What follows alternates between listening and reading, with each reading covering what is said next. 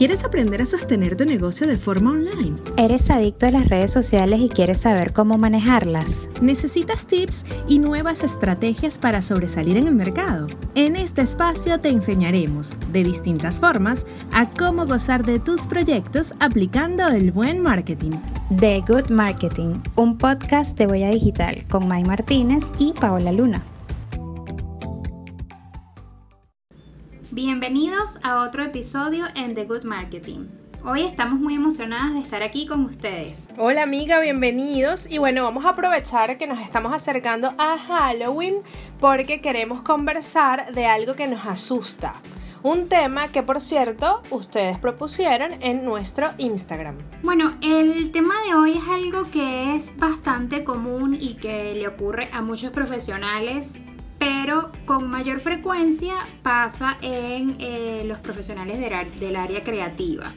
Y estamos hablando del síndrome del impostor. Yo no sé, Mai, si a ti te ha pasado alguna vez que sientes que estás trabajando en un proyecto o en estás haciendo un trabajo y tienes esa sensación de que no estás logrando los objetivos o de que algo no va bien o de que no estás dando el máximo de tu potencial aun cuando estás invirtiendo muchísimo tiempo y hay personas que te dicen que sí, que vas bien, que, que incluso te felicitan, pero tú sigues teniendo esta sensación de que no está bien o que hay algo más que tú podrías hacer. Sí, bueno, de hecho yo creo que, no sé si le pasa a todo el mundo, pero a la mayoría de la gente a veces nos ataca un tema como de inseguridad y nos empezamos como a comparar con otras personas que trabajan en lo mismo o a veces, por ejemplo, a mí me pasa mucho eh, el tema de la perfección, entonces creo que nunca está perfecto lo que estoy haciendo o que no se equilibra o no alcanza a otra gente que conozco experta en el área y entonces siempre estás como dudando si en realidad lo que estás haciendo es suficientemente bueno, ¿no? Comparado con otras personas o con otros proyectos. A mí me ha pasado. Eh, y creo que eso no debería pasar, ¿cierto? Eh, para eso tenemos una experta hoy, yo creo más adelante, Pau.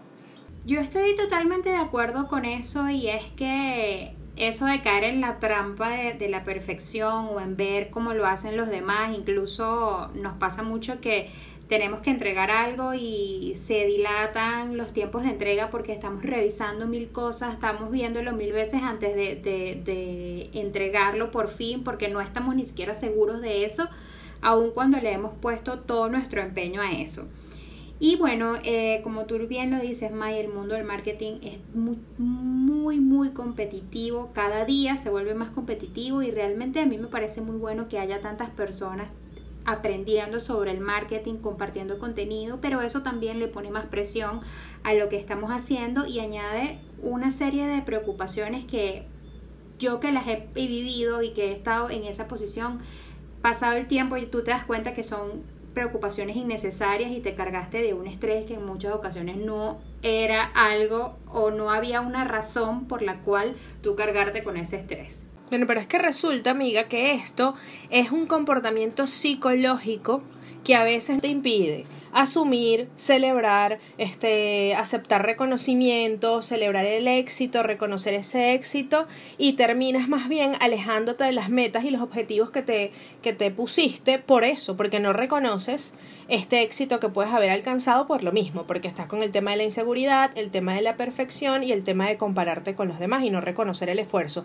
Pero esto tiene eh, unas características psicológicas que a veces uno ni siquiera sabe que eso existe y que, bueno, yo creo que más adelante vamos a preguntar si en algún momento tienes que ir a una terapia, tendrás que hacer algunos ejercicios o algo para poder superar eh, esta actitud hacia tus mismas cosas, ¿no? Que vas haciendo. Bueno, entonces para ya entrar en, en materia y profundizar sobre este tema, ¿qué lo causa? ¿Cuáles son las consecuencias que tiene? ¿Cómo podemos superarlo? Tenemos una invitada muy especial ella es una psicóloga y psicoterapeuta graduada de la Universidad Central de Venezuela en el año 2012.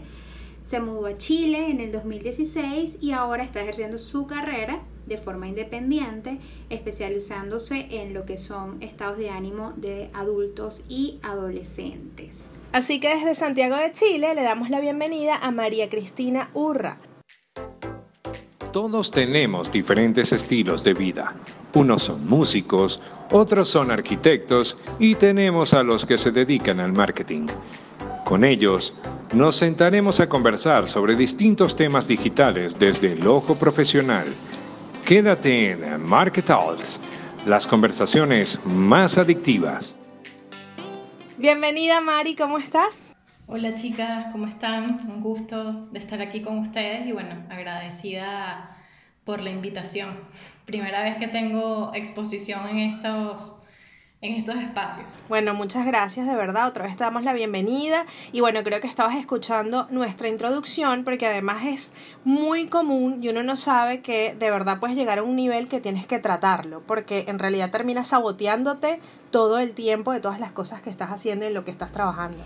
Bueno, para entrar entonces en el tema de hoy y escuchar esta información en la voz de la experta que en este caso es Mari.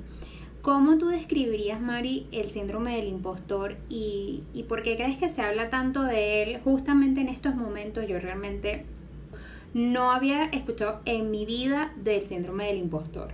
Bueno, miren, un poco eh, partiendo de la palabra síndrome, o sea, el, el síndrome es eh, una serie de síntomas que va a sentir una persona durante un periodo de tiempo muy largo. Entonces, eh, al hablar de síndrome, o sea, decimos que son este, sensaciones eh, que sentimos eh, cuando nos exponemos ante alguna circunstancia. En el caso un poco del síndrome del, impostor, significa un poco que nosotros exteriorizamos el éxito, pero luego de realizar alguna conducta que tenga que ver con ese éxito, internalizamos el fracaso. O sea, es el miedo a fracasar luego que yo hice algo. Tú en tu vida personal, María, has tenido esas ocasiones en las que te sientes como el impostor. ¿Cuál, cuál, cuál serán entre, ese, entre esa serie de síntomas que, que las personas sienten o presentan cuando tienen el síndrome del impostor? ¿Cuál sería como ese red flag o esa bandera roja que ya una persona tendría que decir, esto, esto me está pasando o necesito que alguien me evalúe para yo definir si realmente esto es lo que tengo. O sea, ante eso, Paola, mira, es un poco eh, la ansiedad que uno siente luego de, de, que uno se expuso ante alguna situación. O sea, por, lo, por ejemplo, o sea, ustedes me comentan si yo he sentido en algún momento que soy una impostora en algo que, que yo he realizado. Bueno, me pasa mucho eh, con el tema de las redes sociales. Eh, por lo menos, bueno, a los psicólogos este, no nos enseñan mucho a exponernos ante, ante un otro o ante un público en general. Y bueno, y todo este tema de las redes sociales, o sea, también por el tema de captar un poco más pacientes, o sea, hay que exponerse mucho más. Y muchas veces, en mi caso, o sea, yo me he visto, no sé, quizás haciendo un video o alguna historia en Instagram o algo que digo, que al final yo no me creo luego de que me veo que yo estoy, que yo hice eso. Creo que el síntoma, eh, eh, o sea, como el síntoma o la sensación un poco fundamental es esa ansiedad y esa angustia que me da ante lo que yo realicé. Ajá, ¿tú crees que este, toda esta época que estamos viviendo, estamos encerrados durante muchos meses? Este, no sé si esto más bien también pueda provocar que este síndrome este, crezca y crezcan más personas, porque tenemos a mucha gente eh, mostrando una vida o una realidad que no es la que todo el mundo está viviendo. Tenemos a gente haciendo vida en, redes sociales y otra vida en su vida real, valga la, la redundancia, porque es como una, una cosa que mostramos en las redes y otra cosa lo que en realidad está pasando. Y yo no sé si tú estás de acuerdo que más bien esta, esta cuarentena ha podido este, afianzar más este tipo de, comportamiento. No sé si te has sentado a analizar, porque bueno, hay casos impresionantes de personas que son otros. Es como si crearas eh, una personalidad diferente de lo que muestras y otra, eh, de lo que eres tú realmente. Sí, sí, o sea, claramente sí, sí pudiera estar pasando porque también es como, como eh, un, un, esfuerzo también que nos enseña un poco como que la sociedad en la que vivimos, de que yo me tengo que mostrar de tal manera. Entonces, eh, bueno, sí, o sea, como que todo este mundo, o sea, primero en las redes sociales nosotros mostramos y proyectamos lo mejor. Eh, pocas veces en, en, las redes sociales se proyecta un poco lo peor. O sea, también partiendo de que la, en la vida tanto lo bueno como lo malo eh, está presente, o sea, es como un conjunto, ¿no? Pero eh, este, este tema, o sea, de proyectar, de, de, de, de colocar la mejor cara, de, hacer el mejor video de TikTok, o sea, sí, o sea, es algo que se está dando mucho, pero también es la forma de relacionarnos ahora, o sea, por lo menos en este tema de aislamiento social que hemos estado durante largo tiempo. Yo siento que por lo general en las redes sociales las personas somos como cuando vas a una entrevista de trabajo y el entrevistador te pregunta que digas dos o tres fortalezas tuyas y digas dos o tres debilidades, ¿no? Entonces tú siempre tratas de poner una debilidad que se vea como una fortaleza. Entonces creo que en, la, en las redes sociales sí queremos mostrarnos vulnerables, pero no queremos que esa vulnerabilidad sea, pueda ser usada en nuestra contra. Y lo vemos mucho nosotros también con, con los clientes eh, teniendo una agencia de marketing porque a veces ves que los clientes están demasiado estresados sobre lo que se va a compartir en sus redes sociales. Es como, no esto, entonces buscan una perfección porque la, esto no es así, le buscan las cinco patas al gato. Y, eso muchas veces hace que no compartas contenido, no haces nada, te retrasan en las estrategias porque el cliente lo piensa mil veces, siente que su producto no es bueno, porque muchas veces eso pasa, que su producto no está a la altura o que su marca no está a la altura de ciertas cosas. Y eso pues creo que también es como un síndrome del impostor, pero aplicado a una marca, a una empresa, a un emprendimiento o lo que sea. Ahora, bueno, vamos a recordarles a los que nos escuchan en esta plataforma que estamos conversando. Nuestra invitada de hoy es María Cristina Urra, ella nos está hablando desde Chile, es venezolana, y el tema de hoy es el síndrome del impostor. Mari, ¿en qué momento yo digo, oye, necesito terapia, necesito ayuda? Porque en realidad el tema del síndrome del impostor, después que escuchaste The Good Marketing, dijiste, epa, yo sufro de esto, ¿y cómo sé yo que necesito ir a tratarlo? O no, o es algo, bueno, normal de un poco de inseguridad, pero puedo seguir viviendo con esto. ¿Cómo yo mido en qué momento necesito ayuda y cuándo no? Claro, May, es un poco, bueno, cuando se van cronificando por largo tiempo los síntomas, ¿no? O sea, por lo menos una persona eh, que, que, siente mucha ansiedad, eh, una persona, bueno, que empieza a tener dificultades para dormir, una persona eh, que a medida eh, que, avanza el tiempo eh, hay muchos pensamientos negativos hacia ella.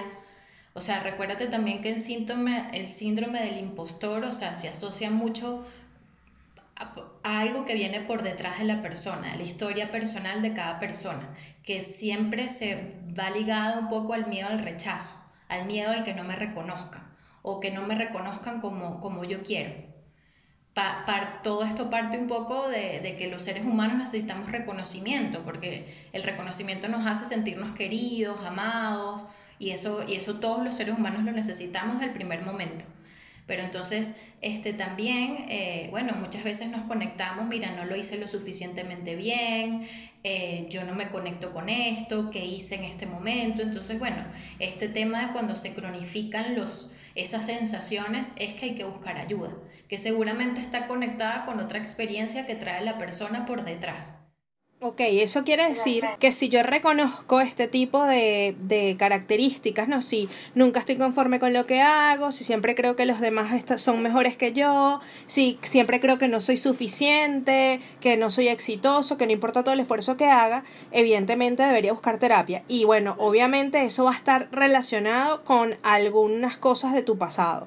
Este, qué sé yo, un papá, por ejemplo, muy exigente que nunca te reconoció, o si tuviste problemas de amor en familia no sé, imagino. O experiencias también, bueno, eh, eh, que tú estuviste expuesta al fracaso, no sé, por lo menos en mi caso, mira, yo en muchas ocasiones en el colegio yo me exponía ante, ante mi grupo de, de, de, salón y, y, bueno, y no lo hacía bien. Y muchas veces me ponía a llorar, muchas veces me, me ponía ansiosa y ahí yo lo relaciono con ese sentimiento de fracaso.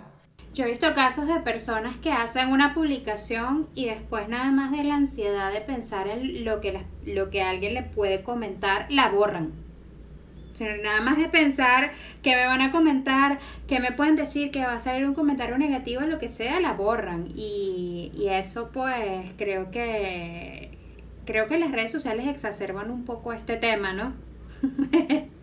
Entonces estas cosas vendrían siendo más bien un, detonante más que una causa, ¿no? Porque pienso que entonces la, la causa es como todo eso que traes, todo ese, ese marco, que, que ese, eso que enmarca tu vida, tus eh, eh, eventos que te marcaron y luego tienes un detonante que es que estás emprendiendo un proyecto nuevo o estás empezando si te acabas de graduar y consigues un buen trabajo. Me imagino también que le pasa mucho a los, a los migrantes cuando llegas a un cierto país y empiezas a hacer cualquier trabajo, te sientes como un impostor en todo el sentido de la palabra, pues este, y, y, tenemos, creo que, creo que la sociedad venezolana es como marcada toda por un gran evento traumático que es la situación política que hemos vivido y todo lo que eso ha tenido que, que, que todo lo que eso ha, ha, causado también. Sí, Pau, y es también como que colocarse un poco como, como ese, ese disfraz, ¿no? O sea, porque los seres humanos nos tenemos que colocar un disfraz y una máscara un poco para para exponernos ante el mundo y eso pasa con todo, o sea, ese ejemplo que tú colocaste de eh, voy a una entrevista de trabajo, sí, pero yo me toca colocar esa máscara para saber venderme, pero también el punto es que yo también esté eh, eh, cómoda con esa máscara que yo me coloco. Porque si no estoy cómoda, bueno, ahí es también donde viene el problema, ¿no? O sea, el punto es buscar, si yo me voy a colocar como esa máscara, ese disfraz, ese traje de gusano, que en algún momento me lo mencionó un paciente, este, pero que yo me sienta por lo menos algo de eso este, conectada con lo que yo soy, o sea, que no pierda totalmente mi esencia. Interesante. Y ahí sí necesitamos mucho, mucho, mucho, mucho, mucho tiempo de mucha terapia. Mari, nosotros tenemos un segmento en The Good Marketing que se llama Mito o Realidad. Y nosotras, eh, y nuestra superproductora Estefanía, escogió unas frases y queremos que tú nos ayudes a catalogarlas si son realidad o son un mito y en el caso de que sean realidad, bueno, cómo afrontarlas, ¿no? O, o qué, qué, darías, este, qué consejos darías de cada una de estas frases, que además la gente se las repite mucho y bueno, sabemos actualmente que las frases y las palabras son poderosas, la energía que le colocas es poderosa, entonces más bien, este, pues ayudas a que surjas o no en los proyectos y en las cosas que estás realizando en tu vida. La publicidad solo necesita grandes presupuestos. Wikipedia como el recurso más seguro. Desde las musas que se transforman en árboles hasta miradas que te convertían en piedra, los mitos siempre han estado ahí, pero existen para superarse. Averigua en qué debes creer o no con mito o realidad. Bienvenida a mito o realidad. Entonces, como te comentó Maybel, la dinámica es la siguiente. Nosotros vamos a mencionar unas expresiones que por lo general escuchamos mucho específicamente de los creativos, y tú nos vas a decir si estas frases o estas aseveraciones son un mito o una realidad. Y vas a tratar de reemplazarlas por otras que debemos decirnos para sentirnos mejor, ¿ok? Que son como más sanas para nosotros, ¿ok? ¿Lista? Muy bien. La primera dice, solo necesito aplicar la creatividad para mis trabajos profesionales. Eso eh, lo consideraría un mito y este, cambiaría un poco la frase por aplico la creatividad en todos los ámbitos de mi vida. Esto partiendo un poco porque la creatividad, eh, sin darnos cuenta, la utilizamos diariamente porque también está asociada a nuestro hemisferio cerebral derecho, que lo activamos día a día. Este, eso lo hacemos, no sé, al vestirnos, al pensar en lo que voy a decir, cómo lo voy a hacer, o sea, que no necesariamente es hacia los ámbitos profesionales. Buenísimo. Yo he escuchado mucha gente que a veces dice, es que yo no soy creativo, es que yo no tengo creatividad. Y es, lo he escuchado incluso muchísimo cuando estudiaba en la universidad, cuando estudias comunicación social, tienes que ser creativo. Realmente ahí tienes que poner la creatividad en práctica o como digo yo, la creatividad tiene que ir al gimnasio. Bien, vamos con la segunda. No puedo permitirme ningún error. Todo debe ser perfecto. Okay. Eso eh, sería un mito y lo cambiaría por voy a permitirme tener errores para poder ser perfecto. Eh, también, bueno, asociar de que somos simplemente seres humanos, eh, no somos dioses. y también, bueno, el éxito y el fracaso está compuesto en nuestro, nuestro camino de vida. O sea, como digo, o sea, todo se basa en opuestos.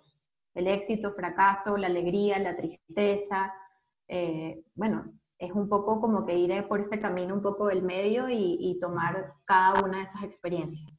Wow, claro. Bueno, voy con otra. Si no lo sé todo y me siento insegura, mejor no lo hago. Esto, eh, según mi opinión, también sería un mito y lo cambiaría un poco por voy a hacerlo aunque no lo sepa todo y me sienta insegura o inseguro. También aquí eh, considero, miren, que el miedo es una emoción básica de los seres humanos. Así como sentimos alegría, así como sentimos tristeza, o sea, así también tenemos que sentir miedo. Y el miedo genera un conjunto de sensaciones que ahí está la inseguridad de por medio, pero la mayoría de las cosas que hacemos nos tenemos que lanzar al vacío para hacerlo. O sea, no podemos pretender tener la situación ideal eh, para poder hacerlo. Es decir, atrévase, atrévase a hacerlo todo.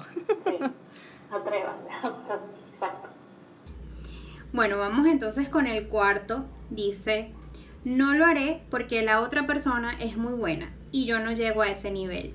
Aquí, bueno, también lo consideraría un mito y, o sea, más que cambiar la frase, o sea, un poco yo eh, me preguntaría un poco de cuánto camino tuvo que recorrer esa persona para llegar a ese nivel y ser, y ser tan buena como, como, como se dice o como, como se piensa. O sea, porque quizás eh, si, si lo haces y transitas desde tu propia experiencia, llegarás a ese nivel y ser tan buena como él o como ella.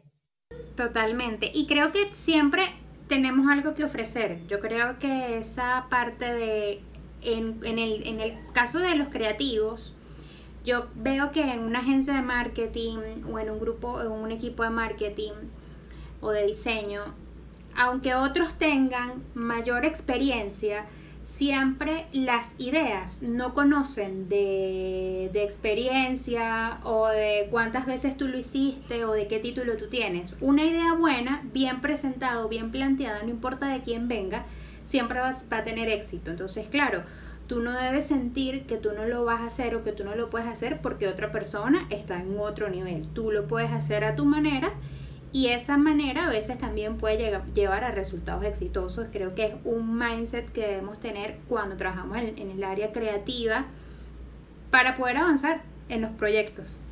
Bueno, y de hecho nosotros en la agencia, recuerden que esto es eh, The Good Marketing, eh, el podcast de Huella Digital, arroba Huella Digital CA, es que nosotros empezamos a detectar eh, los talentos de todas las personas que trabajan con nosotros. Entonces puede ser que alguien sea muy bueno para algo, pero da buenas ideas para otros proyectos y lo que hacemos es como valorar esa, esas fortalezas y esos talentos que tiene. Por eso este, está muy mal que tú digas, él es mejor que yo. Puede ser que sea muy bueno en un área, pero tú seguramente tendrás y serás mucho mejor en otra. Y entonces lo que haces es equilibrar esos talentos de todo y sobre todo cuando trabajas en equipo como una agencia de marketing es fundamental saber reconocer esas fortalezas de todo el mundo sin decir este es mejor o este es peor, ¿no? Sino saber en qué, en qué eres mejor que en qué área. Vamos con la última y esta dice, el estrés es necesario para avanzar. Okay. Eso es una realidad, o sea, porque así como le estaba comentando, eh, como todo tiene su parte buena y su parte mala, o sea, el estrés eh, biológicamente eh, es una señal de alerta que nos da nuestro cerebro un poco para poder accionar ante el peligro. O sea, partiendo también de que nuestro cerebro es un cerebro de evolución, o sea, nuestro cerebro viene de, de los Homo sapiens, ¿no? Y cuando nosotros vivíamos en esas épocas de las cavernas, en que ese ambiente era tan hostil, necesitamos del estrés y de la señal de alarma para poder eh, avanzar, para poder reaccionar ante el peligro. No sé, en ese momento ante el dinosaurio, ante, bueno, ante todo lo, lo que había en el ambiente, que ahora no lo hay. Entonces sí, o sea, el estrés sí nos permite accionar ante las cosas que tenemos que hacer de una forma lo más saludable posible. Claro. Bueno, creo que eso es lo que nos ha mantenido, ha preservado la, la especie, ¿no? Solo que no se llamaba estrés en ese momento, era sobre supervivencia. bueno, Mari, gracias por ayudarnos a desmontar estos mitos que nos decimos a nosotros mismos, creo que en muchos casos todos los días.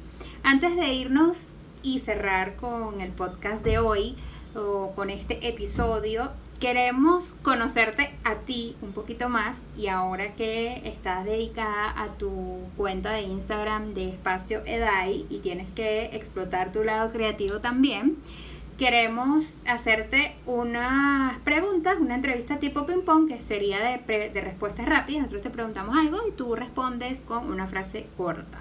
¿Lista? Ok. Vamos con la primera. Si pudieras explicar el por qué decidiste a dedicarte a esta carrera con una sola palabra, ¿cuál sería? Eh, resiliencia. ¿Cuál es tu ritual creativo para la creación de tus posts? ¿Tienes algunas cuentas de Instagram que te inspiran? ¿Nos puedes decir alguna de ellas? Bueno, mi, ritual creativo, este, si bien, bueno, yo me he enfocado mucho en aprender, bueno, a través de toda la información que dan de marketing digital en, en, las redes sociales, ya sea Instagram o YouTube, eh, al principio sí seguía una planificación semanal, pero eso no funcionó mucho conmigo, ese ritual, y bueno, lo que hago es un poco de manera orgánica mis reflexiones diarias, lo que eh, reflexiono en mi terapia personal, con mis pacientes, eh, y bueno, y lo que leo también. O sea, es algo como que muy constante.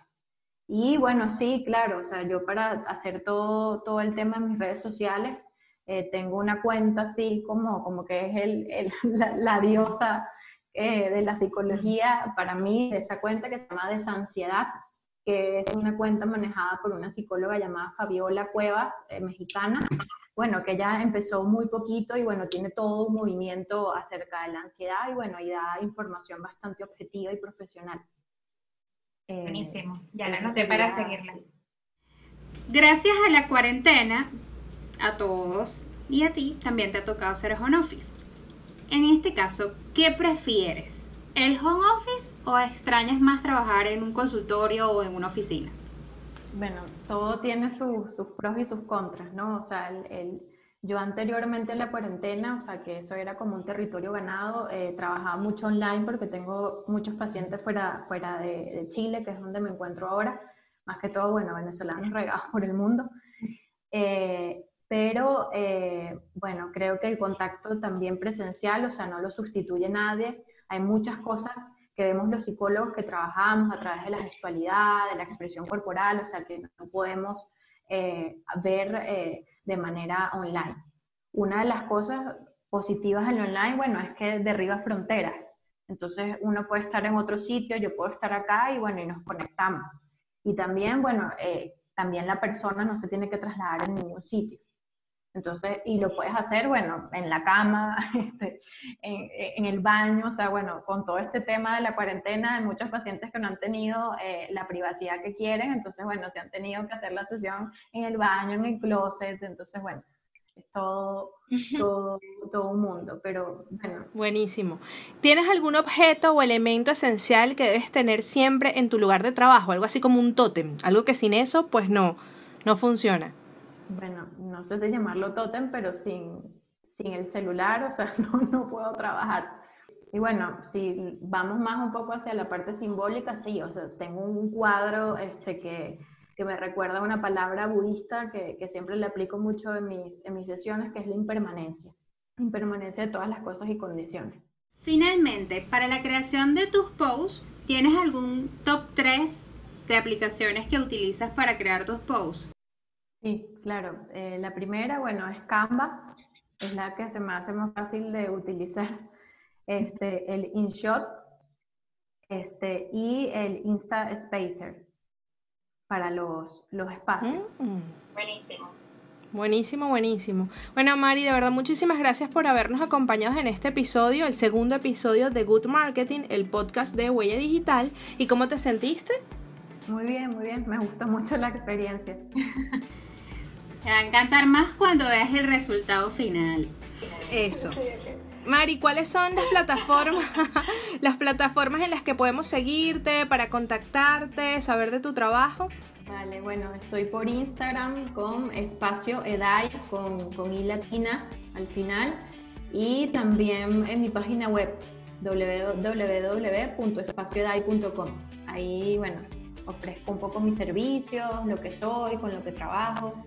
Por allí te pueden contactar para, para consultas, consejos, de todo.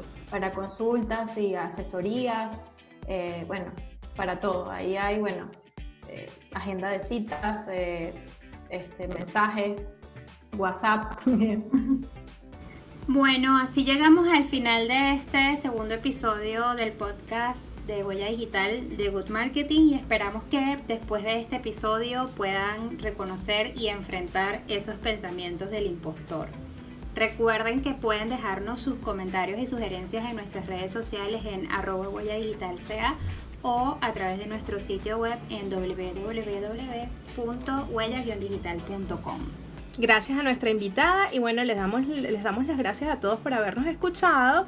Esto fue todo por hoy. Recuerden esperar y estar atentos al tercer capítulo que ya viene por allí en The Good Marketing.